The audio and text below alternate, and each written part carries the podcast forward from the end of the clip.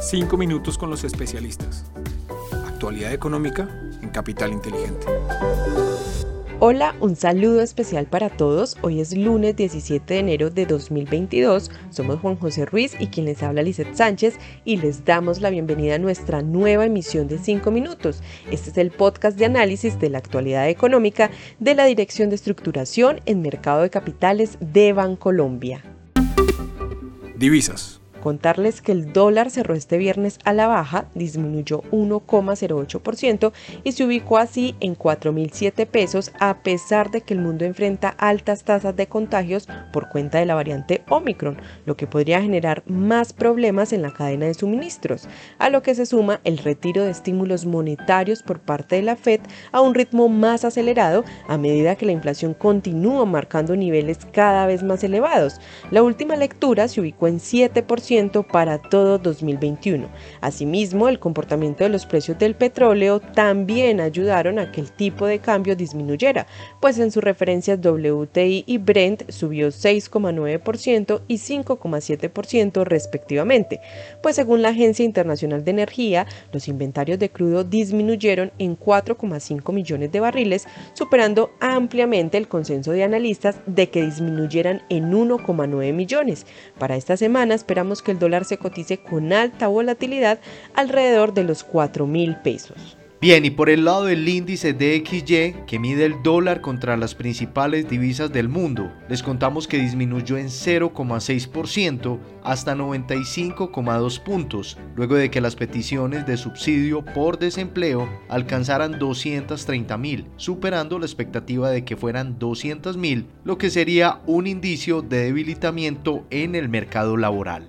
Por su parte, el euro y la libra aumentaron 0,5% y 0,7% hasta 1,142 dólares por euro y 1,368 dólares por libra, luego de que Christine Lagarde, presidenta del BCE, dijera en su alocución del viernes que haría todo lo posible por llevar la inflación al 2%. Renta variable internacional.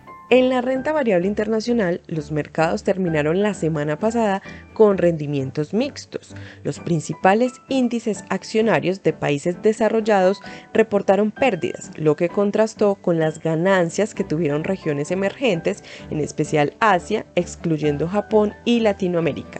En los Estados Unidos, las acciones tecnológicas y de estilo crecimiento fueron las principales afectadas por los últimos datos de inflación, que aunque estuvieron en línea con lo esperado, reflejaron altos niveles de precios no vistos en cuatro décadas. Aunado a esto, comentarios de oficiales de la Reserva Federal sobre las posibles subidas tasas en marzo de este año para controlar la inflación fueron fuente de volatilidad para este tipo de compañías. En el corto y mediano plazo esperamos seguir viendo volatilidad en los mercados, no obstante, esto podría representar oportunidades de entrada atractivas para aquellos inversores con horizonte de inversión de largo plazo.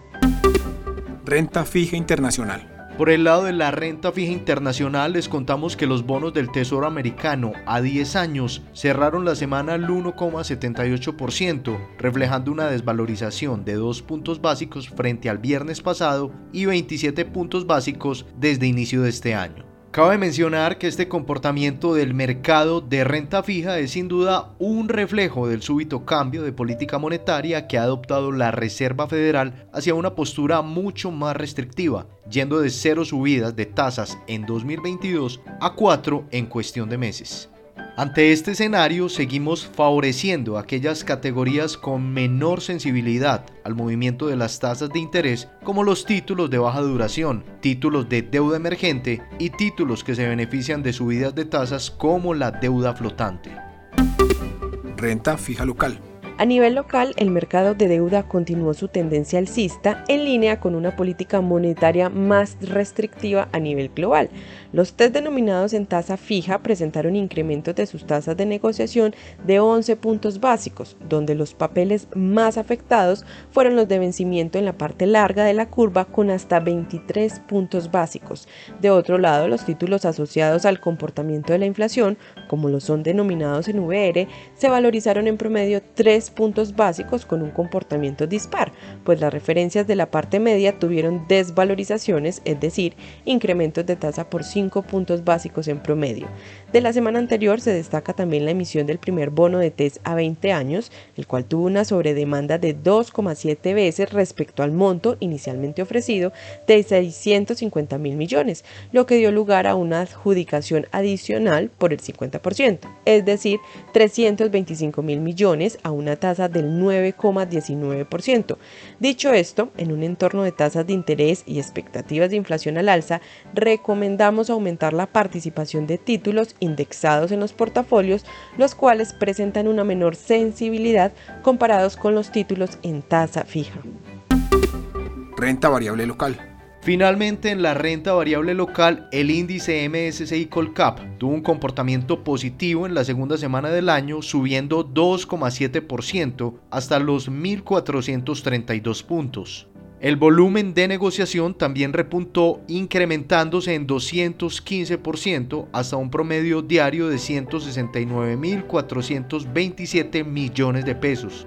Para esta semana esperamos que los flujos provenientes de las sopas de Grupo Sura y Grupo Nutresa favorezcan un desempeño positivo en el mercado al distribuirse, al menos en parte, a otros activos del índice.